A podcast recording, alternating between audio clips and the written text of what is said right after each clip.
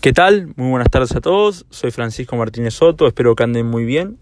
Y hoy en nuestro primer capítulo de Siempre Soy vamos a hablar sobre si la Constitución Nacional se debe adaptar a las decisiones de los funcionarios públicos, tanto del Poder Ejecutivo como del Poder Judicial o del Poder Legislativo, o si dichos funcionarios se deben adaptar a lo que establece la Constitución de 1853-60.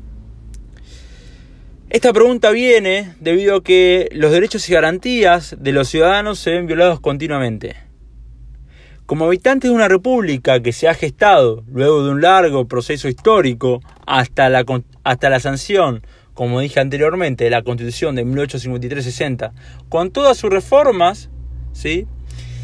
deberíamos preguntarnos por qué sucede esto. ¿Por qué nuestra Constitución no es respetada? ¿Por qué la democracia es vulnerada? ¿Por qué un ciudadano sí se puede manifestar y otro no.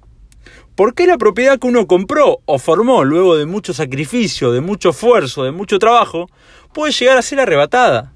¿Por qué los habitantes se encuentran sin rumbo alguno y esperan que el próximo presidente o candidato sea menos corrupto, menos malo y menos ladrón que el anterior?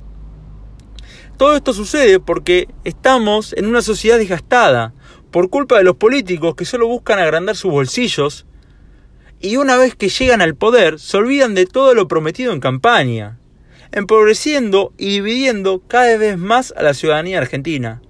Es por eso que como ciudadanos debemos hacer cumplir la Constitución y hacer valer el preámbulo de la misma.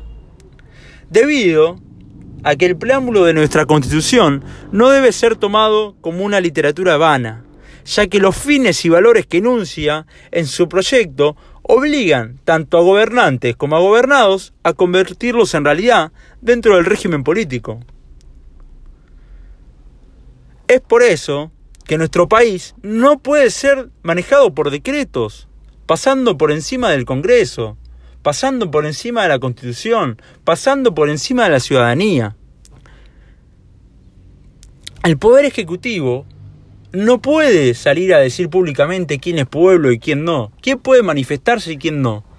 Si todos ante la Constitución, ante la ley, somos todos iguales, todos tenemos los mismos derechos y garantías.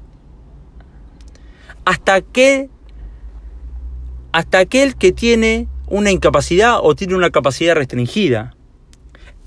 Es por eso que el presidente no puede pisar la Constitución y no puede hacer que la misma se adapte a sus decisiones. Por eso nuestro país, y por eso como ciudadanía, debemos decir que el que vaya en contra de la Constitución debe tener consecuencias. La República, el federalismo, la Carta Magna y el pueblo debe ser respetado. Bueno, esto es algo de lo que querías hablarle, hablarles hoy, de una idea de que la Constitución hoy en día pasó a ser solamente un libro más y espero que les haya gustado esta reflexión sobre la constitución y las distintas decisiones que vienen tomando los distintos poderes de nuestro país. Y los espero en el próximo capítulo.